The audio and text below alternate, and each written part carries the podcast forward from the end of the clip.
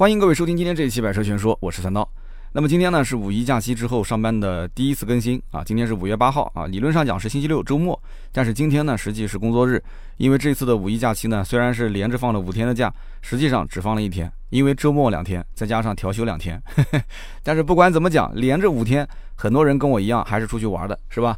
那么我这一次呢是去到了浙江的安吉啊，带着我们家的小宝贝儿，还有我们家的大宝贝儿啊，两个人一起，我们一家三口啊就去到安吉玩了一个云上草原，玩了一个 Hello Kitty 乐园。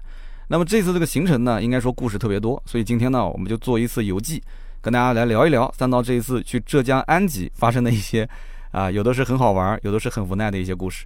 那么这次到安吉之前呢，媳妇儿给了一个任务，就是说门票呢她来订，但是呢酒店我来订啊，因为平时呢我经常出差，订酒店我相对熟悉一些，所以当时我就选了一个大家经常用的啊订酒店订机票的这个软件啊，然后我就在上面去找了一下，就是希望这个酒店呢离。我们玩的这两个地方相对都近一点，呃，尽量就是方便，对吧？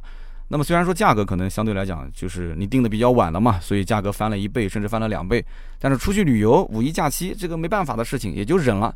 那么订到这个酒店，我是非常确定的，当时订好了，而且是把截图，最关键就是截图截下来发给我媳妇儿啊，跟我媳妇儿就汇报工作。我说你看啊，媳妇儿，我钱也付了，酒店也订好了，没问题了。结果等到出发当天出大事了。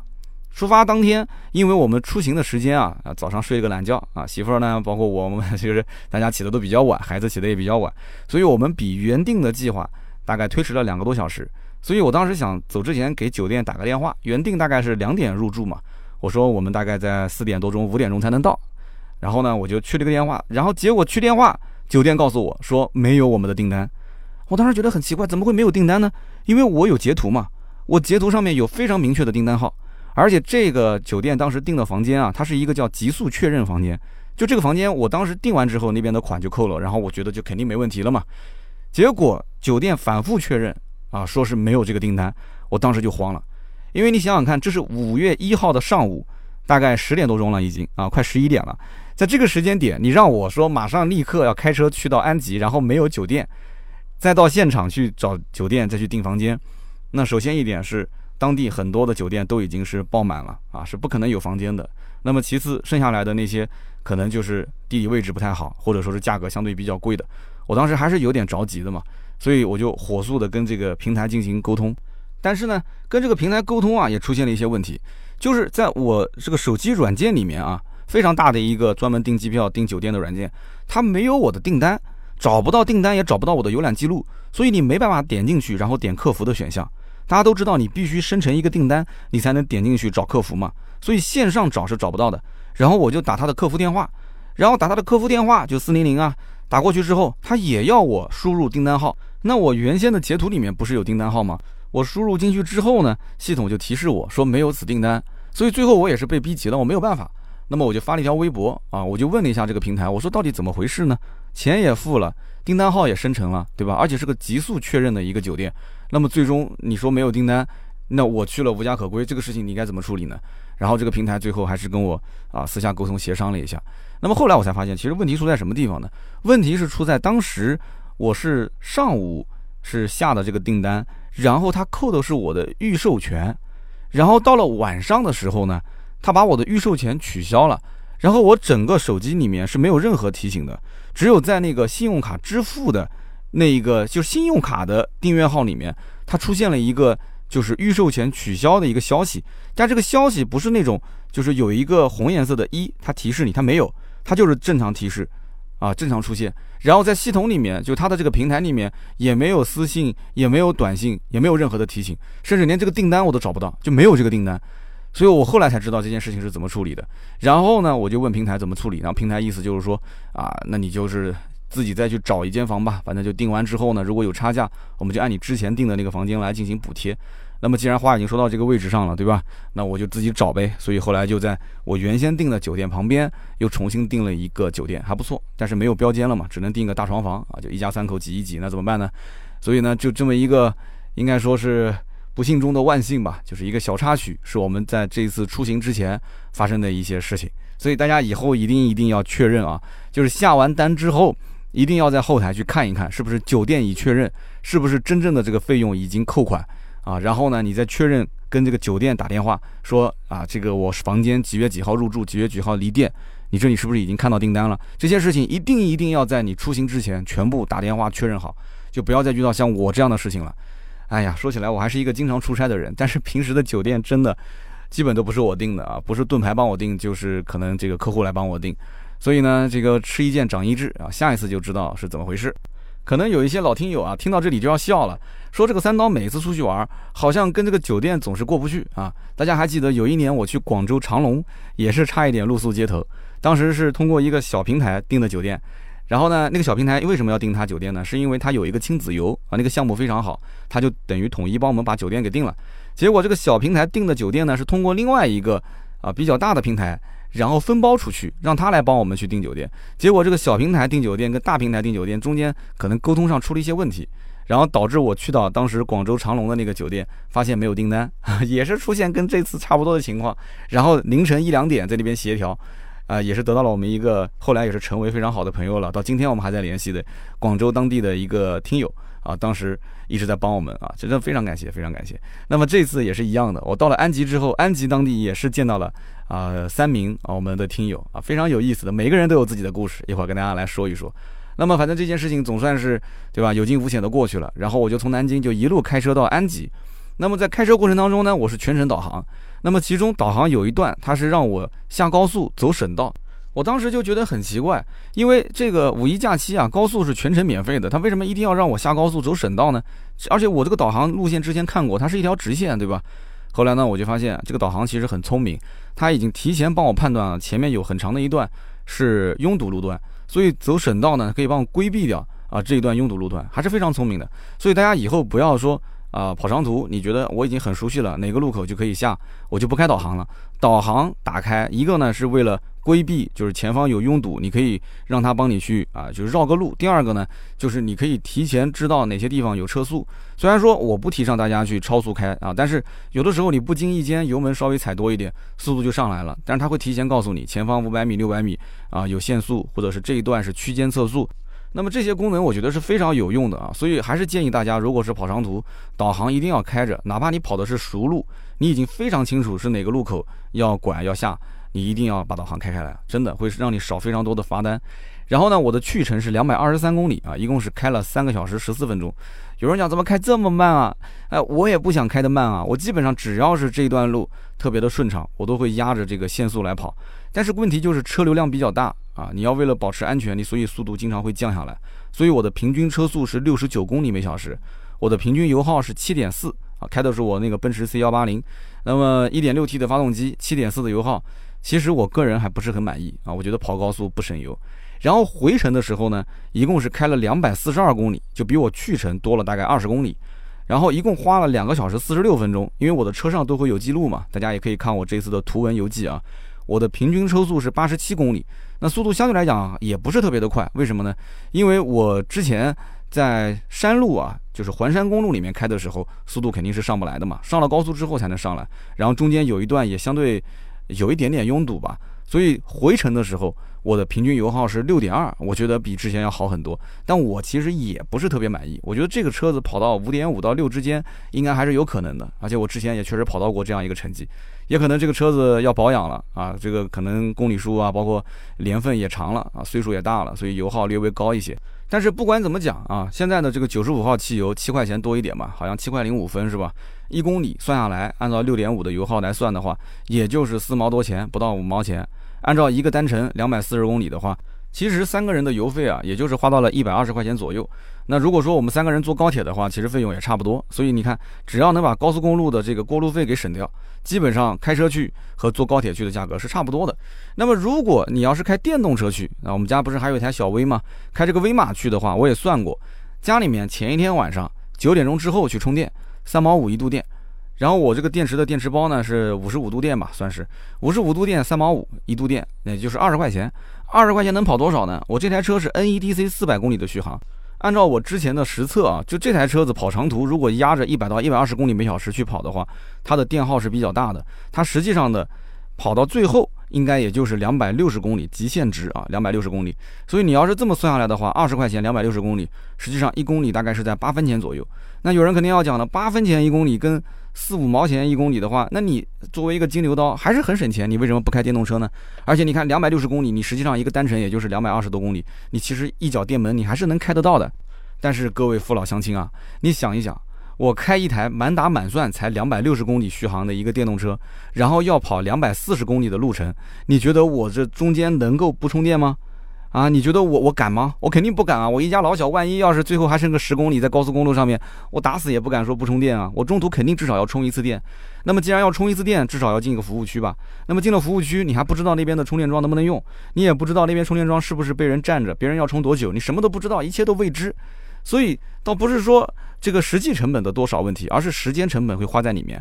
所以当时我果断就放弃开电动车了，我还是直接开我的燃油车去了。而且还有一个问题就是，你想一想，我就算充满了电，到了浙江安吉的话，那这台车子肯定还要再充一次电。但是我后来看了一下，我住的那个酒店是没有充电桩的。后来我去到这个酒店停车场，我发现它实际上有一个充电桩，但是这个充电桩呢是特斯拉专用的。后来我也看到了这个特斯拉的车主，他可能是这个酒店的一个负责人啊，所以这就是他自己的一个充电位置。那么我每天正常的话行程啊，就是去景点然后再回来，我大概要开五十多公里。那么一共是开三天，就是一百多公里嘛。所以大家想一想，我从南京开到安吉的话，我的车已经基本上没有电了。我肯定是先要把这个电基本上充到接近于充满的状态。因为玩过电动车的人都知道，在快充的充电站里面，你基本上从百分之三十充到百分之八十，速度还是比较快的。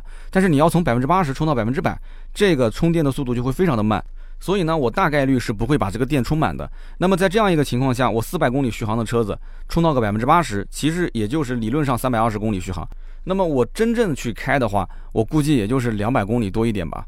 那么在这样一个情况下，我在安吉开三天，哪怕我中间一次不充电，那么到最后一天的时候，我还是要去找一个充电桩，再把这个车的电给充满。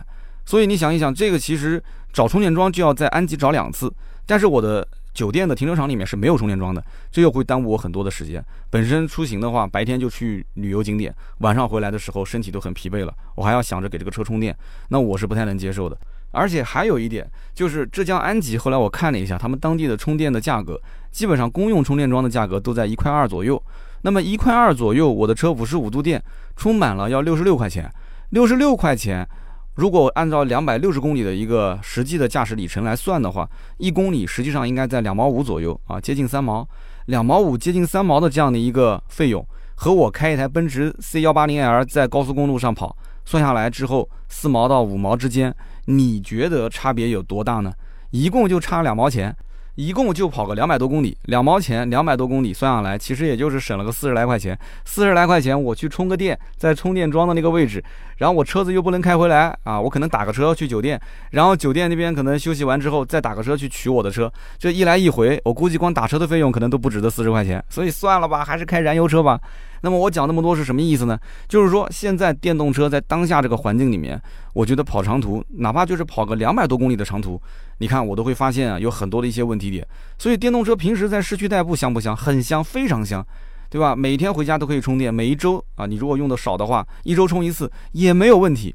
但是如果一旦是这种哪怕两百多公里，一脚电门都能开过去的长途，你仍然会面临跟我一样的问题点。就是你下了高速就要充电，然后在这个市区来回跑，你可能还要充电，然后你返程还要再充电，所以这个我觉得很多人啊买电动车啊，你还是要想一想，这到底适不适合你啊？你不要说我买个什么六百公里续航、七百公里续航，我就会解决这些问题。我告诉你，你买多少公里的续航，仍然都有这个问题点。你只要是跑一个长途，你肯定是要提前规划好时间，规划好充电的地点。甚至于在路上，你可能还会遇到一些不可控的因素啊，就额外会有一些开支。所以我觉得燃油车它在很长一段时间内啊，它应该讲是不会消失的。而且对于很多家庭来讲，你如果有条件呢，你就配一个电动车，配一个燃油车啊。平时市区代步呢，用电动车那肯定是香的。那跑长途还是建议用燃油车。所以你看我这一次就是这样操作的，是吧？那么这次到了安吉呢，应该讲办入住还是比较顺利的。当天晚上呢，我也是见了两个在安吉当地的听友。那么其中有一位听友呢，当天晚上我们还一起搓了个饭啊。这个听友的经历确实也很有意思。他原先呢是在杭州开女仆餐厅，哎，这哥们儿我也不知道当时为什么选了一个女仆餐厅这样的一个生意。那么这个生意呢，后来做了几年之后呢，啊，巅峰时期是做到了六七家的连锁店，但是最终还是生意失败了啊，说亏了有将近一千万，然后回到了浙江安吉，也就是他的老家。然后现在呢是在做当地的一个培训机构，做的还挺好的啊，也就是刚刚才做了半年。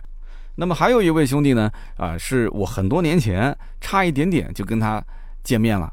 这位兄弟是当年是也看到我微博了嘛，是在浙江安吉的那个万豪的酒店参加一个活动，然后他就是当地人，当时想送一盒茶叶过来给我，结果当天上午我们的这个活动呢出发的时间非常的早，结果当天上午我们的车队刚刚离开酒店。然后这位兄弟呢，他的车子到了酒店，所以我们两个是擦身而过，没有见到面。然后一转眼就过去两三年了，这一次呢又来了安吉，然后也是看到我的微博了嘛啊。然后这哥们儿说，哎，无论如何我们酒店见一次面。然后见到面之后发现，哎，这个哥们儿非常的年轻，非常有活力啊。现在呢是单身一人啊，这个开着一个宝马的摩托车，然后告诉我马上要去西藏自驾游。我也是祝这位兄弟西藏这一次的摩旅啊一路顺利，平平安安的回来。那么我这一次在安吉的行程，第一天呢就是去这个 Hello Kitty 乐园。我相信我们的听友里面有很多啊，应该都是当父母的。那么给大家也算是做一个小小的攻略啊，就是在安吉的这个 Hello Kitty 乐园到底值不值得玩，应该怎么玩。那么在做这个攻略之前呢，我再给大家讲一个在出发之前发生的小插曲。当天上午我们准备是出发到 Hello Kitty 乐园，然后我到酒店的停车场准备去开车的时候，我的车辆呢是停在一个斜着的车位里面。啊，就是所有的车辆都是车头往里，然后车的尾部是朝外的。它不是说我我刻意要这么停，而是所有的车都是这么停的。它就相当于是一个马路的两侧都是车头往里，车尾朝外。然后那天呢，我去取车的时候，正好发现我的车尾灯，就是右边副驾驶后方的这个尾灯啊，有破损，而且是非常明显的一个破洞。所以我当时觉得很奇怪，因为平时我对车还是非常细心的啊。我当时觉得这个灯肯定是在安吉停在停车场里面。啊，可能是被呃有人无意之中就撞破了嘛，对吧？那么应该是一个可能是比较长的一个比较尖锐的东西砸到了我的这个后尾灯上面。后来呢，我就要求这个保安师傅呢啊调监控。但是当天因为我门票什么都订好了啊，我们的出发时间呢啊也相对不是特别的早，所以我就跟这个保安师傅讲，我说你看这样行不行？这个事情呢其实很简单，我先打一个报警电话，把这个事情呢简单是做一个备案，然后呢呃我们去看监控。看监控呢？如果说是停在酒店停车场，这个被其他的车辆或者是过路的一些非机动车碰的，那这个责任呢肯定就不在酒店，对吧？我就去找这个呃肇事的车主，由他来承担。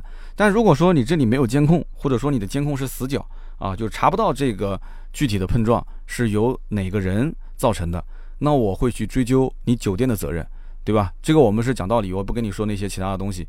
那么如果说最后，有监控，但是也没有任何人碰到我的车，那这件事情跟你酒店无关，对吧？那当然也不跟任何的这些肇事车辆有关，那这就是我自己的责任，那我就自费去维修就可以了。但是呢，问题就在于这个保安师傅呢，他跟我讲，他说只能白天看监控，晚上看不了。但是当天白天我肯定是要带孩子去乐园的嘛，所以我只能又求助前一天晚上跟我一起吃饭的安吉当地的这个听友，我说你能不能帮个忙啊？他因为自己是做培训班的嘛，他说可以的，他就过来帮我去看监控嘛。然后呢，确实也非常感谢这个兄弟啊，他帮我盯着监控看了有两三个小时，最后告诉我说没有任何车碰到了我的车辆。那么因此这台车子肯定是在之前的某一个时间点，在某一个地段可能是被人给碰了，所以就只能是自费了，对吧？跟酒店也没关系，跟任何的肇事车辆也没有关系。那么这台车子呢，后来我上网也搜了一下，就当时其实挺不开心的，挺郁闷的，对吧？难得出来玩，心情挺好。但是呢，我这个奔驰小 C 的后尾灯啊就破了一个洞。不过呢，这个事情也好解决，因为毕竟呢，我做汽车这个行业啊，认识很多做这个奔驰专修的一些兄弟，我就把这个照片拍给他们看。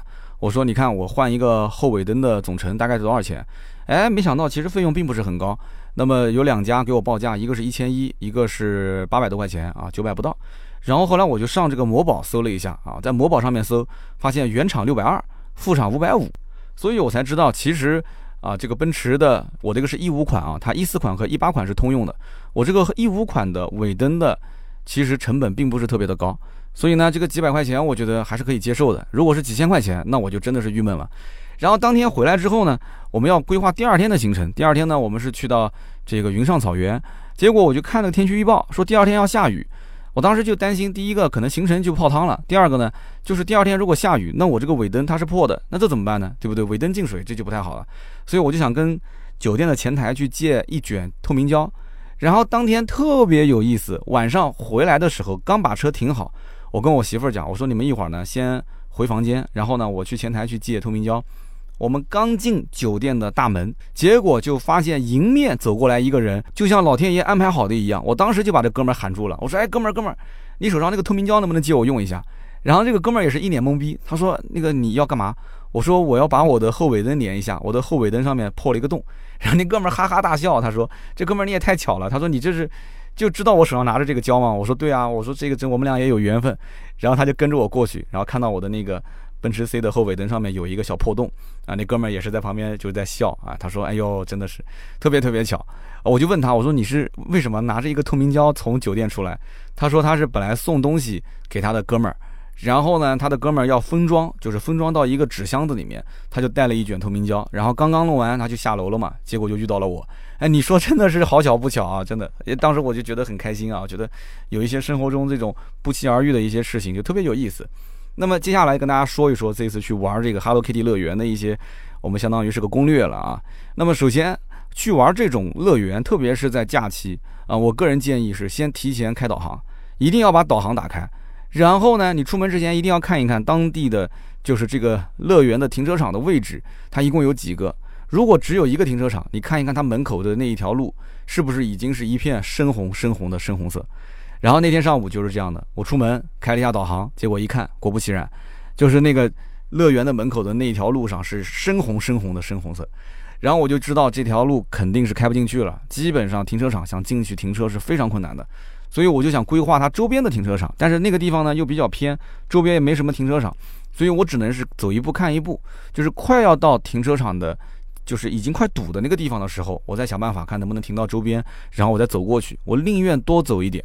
然后呢，当天开车开到已经快接近 Hello Kitty 乐园的时候，我就发现我的对面的车道就不停的有车在往回开。那你想想看，这么早的一个时间点，也就是九点多钟嘛，已经有人从乐园的里面往外开了，就说明什么？人家不可能说九点钟就已经把这个乐园逛完了，是吧？就说明前面的停车场应该是不让进车了。而且呢，我通过后视镜。我会发现很多车是超越我们后面的车队之后呢，它就会进行掉头，掉头过来之后，它就开始从侧面停在旁边的路边。所以当时我就想都没有想，我想这肯定是前面不能停了，所以就先停路边。然后呢，停完路边，那可能就是违停嘛。违停的话，你想这一天下来，到时候贴个违停单，这也是挺不开心的。我就停完车，一路走到门口。然后在这个乐园的门口呢，会有交警在指挥。我就问了交警，我说：“你看这路边两排能不能停车？”交警当时非常确认的跟我讲，说是可以停的。你只要看到路边是空的，你就可以停。所以那我当时心里面就很踏实了嘛，对吧？那交警都这么说了，那就肯定没有问题了。然后我才放心的带着家人一起啊进到了这个乐园。那么进到 Hello Kitty 乐园里面，我就发现这里面只要是一个项目，基本上排队都差不多要排到两个小时左右。那你想想看，一天从早上九点进去。哪怕就是玩到晚上的八点，无非也就是玩十来个小时。十来个小时，这里面如果按照两个小时排一次队的话，那可能你也就只能玩五个小时左右。你中午还要吃饭嘛，对不对？那这怎么办呢？我就发现这里面有一些人是这么玩的啊，有一些人呢，他是父母分开来排。那比方说，呃，老婆带孩子先排这个项目，然后老爸呢就去排另外一个项目，两个人分开排。然后等老婆带孩子把这个项目玩好之后呢，他就带过来从。后面一路挤到最前面，挤到老爸的这个位置，他不就把第二个项目的这个队，同时也就给排了嘛，对不对？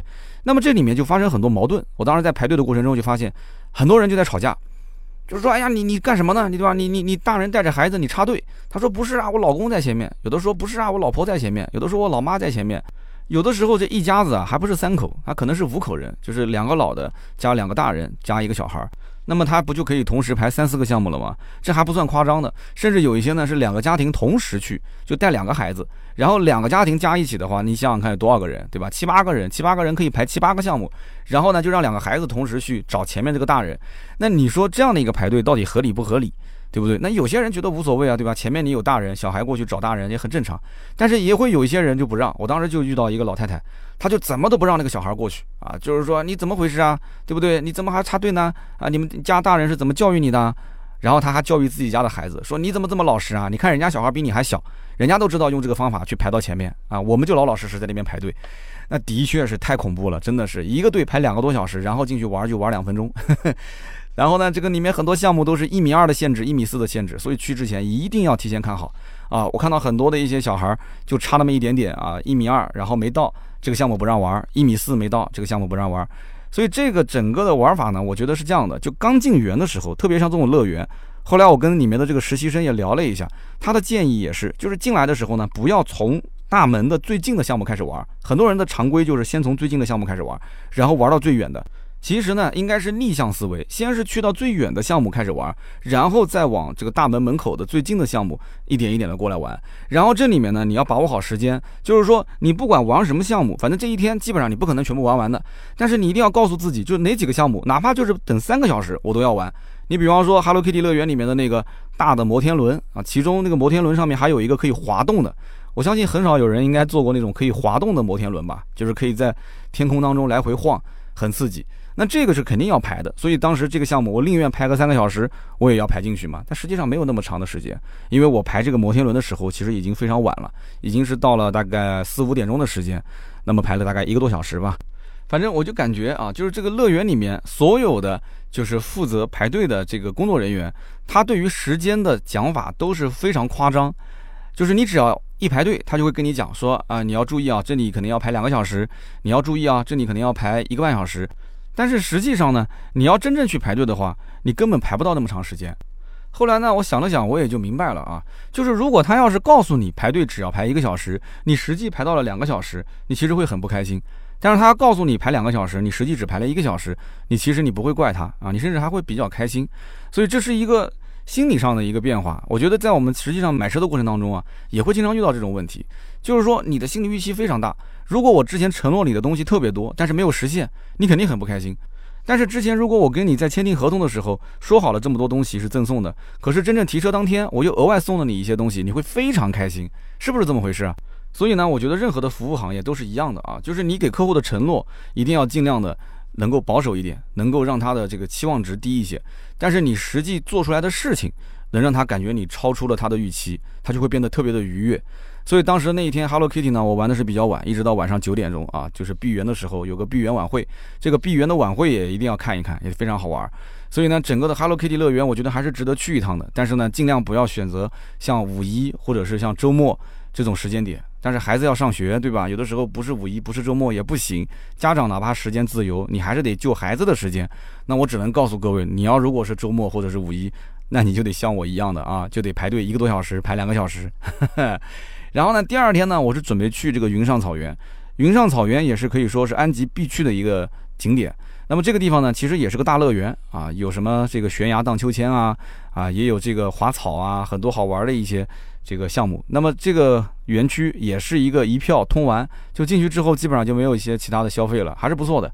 但是第二天呢，它是一个暴雨的天气，我刚前面也说了，它第二天要下雨，所以第二天我估计就可能去不了这个地方了。然后呢，我就把它改成了自然博物馆，就是浙江的一个自然博物馆，叫安吉分馆。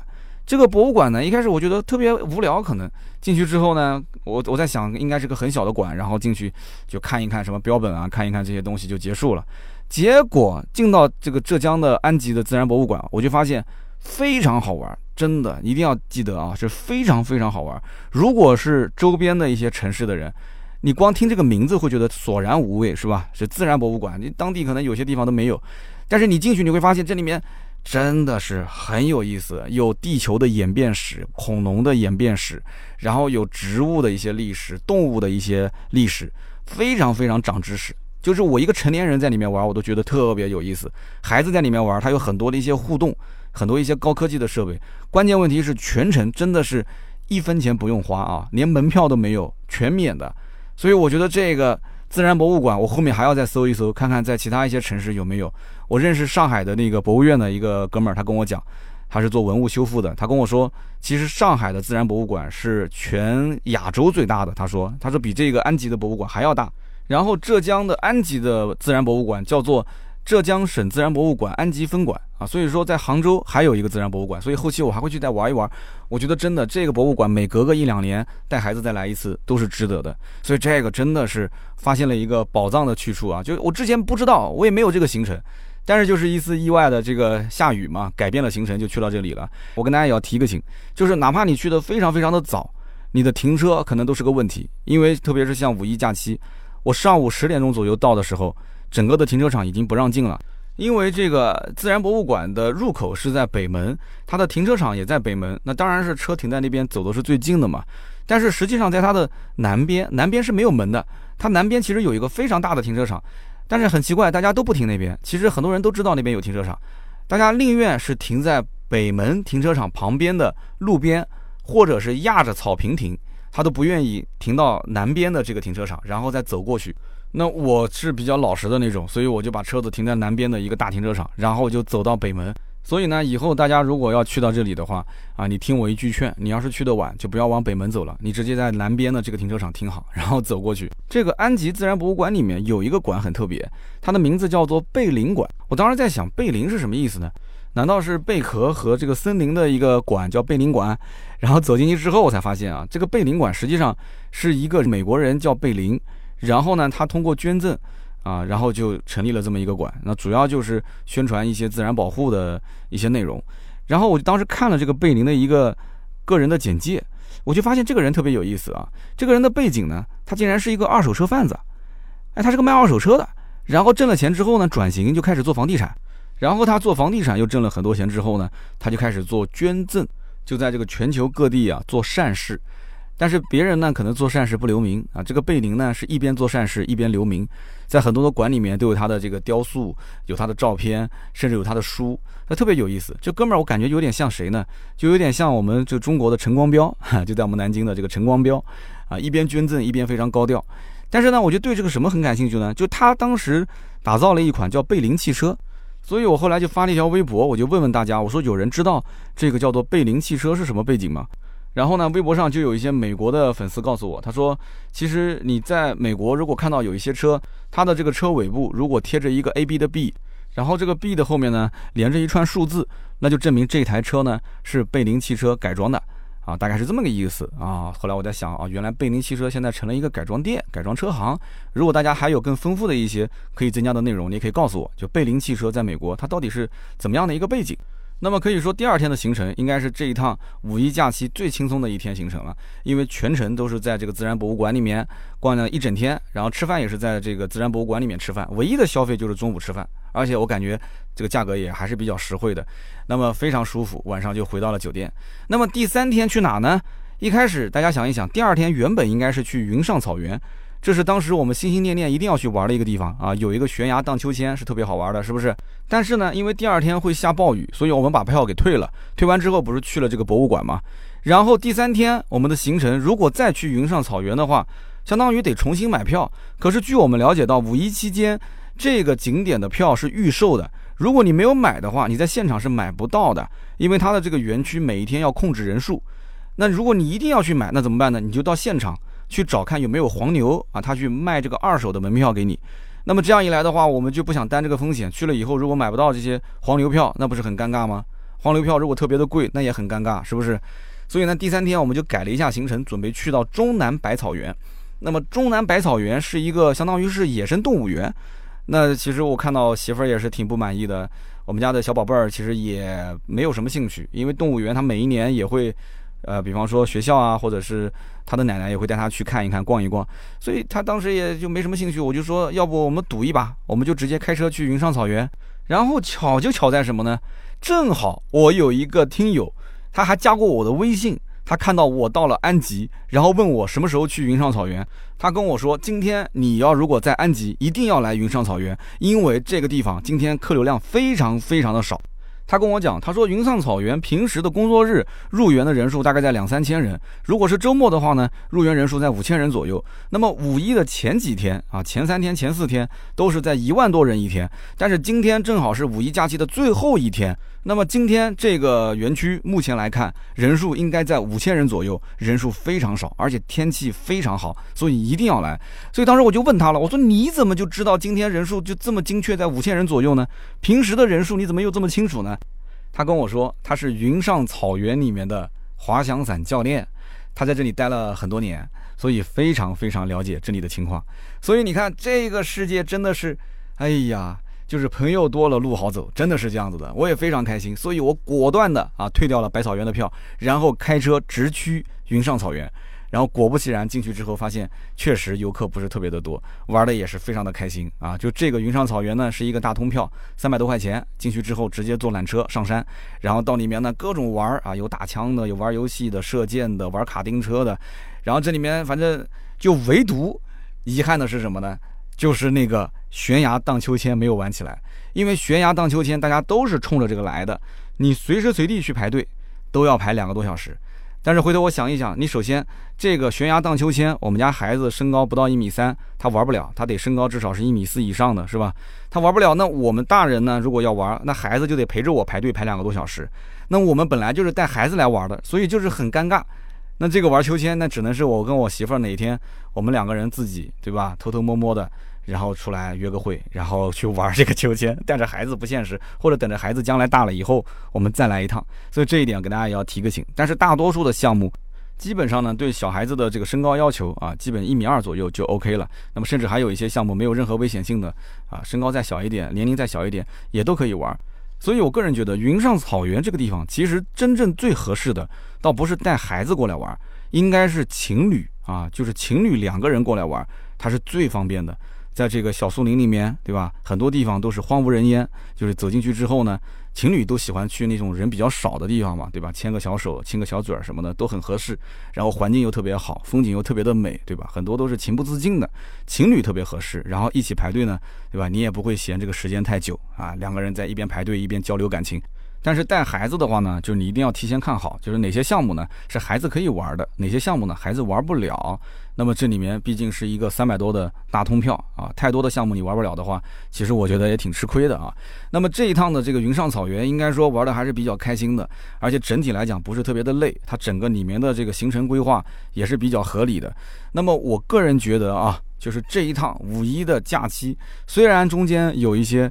酒店的这种有惊无险，虽然有一些我的车辆的后尾灯也不知道被谁给弄破了，但是我仍然感觉很开心、很愉悦。我觉得这一次放假呢，虽然说这个身体上有些疲劳，但是心理上呢，我觉得还是非常放松的。那么来的路上全程是我在开车，回去的路上呢也是我全程在开车啊。我家媳妇儿还夸了我一顿，说：“哎，你平时开车不是说一个多小时就会困吗？那这一次的话，你看来回都开了两个多小时，感觉你也不是特别困嘛。”其实我个人感觉啊，困它就是一段时间，这段时间呢，你要如果想进服务区也可以，但是呢，如果还有几十公里才能到服务区，可是你正好困意来临的时候，我个人建议啊，有个小技巧，就是你把那个空调的出风口对着你的脸上吹，而且你把那个风速啊稍微开大一点，然后呢温度调低一点，这个时候你会发现啊，吹着吹着你这个困意啊就被吹没了，但是可能跟每个人的习惯不同，那你可以去试一试，之前还有那个。含着一个芥末的方法，大家还记得吗？哎，那个方法你也可以去试一试。但是我我这个人只要一碰到芥末就流鼻涕流眼泪，这可能不太适合我啊。一旦要是流眼泪，我戴个眼镜，这就更麻烦了。那么这次五一行程回来之后呢，我跟我媳妇儿也是做了一个总结，就是今后但凡五一假期、十一假期，我们坚决再也不去这种需要排队的地方了。什么乐园啊，什么景点啊，只要里面有一些什么游乐项目，一个通票玩到底的，我们坚决不去。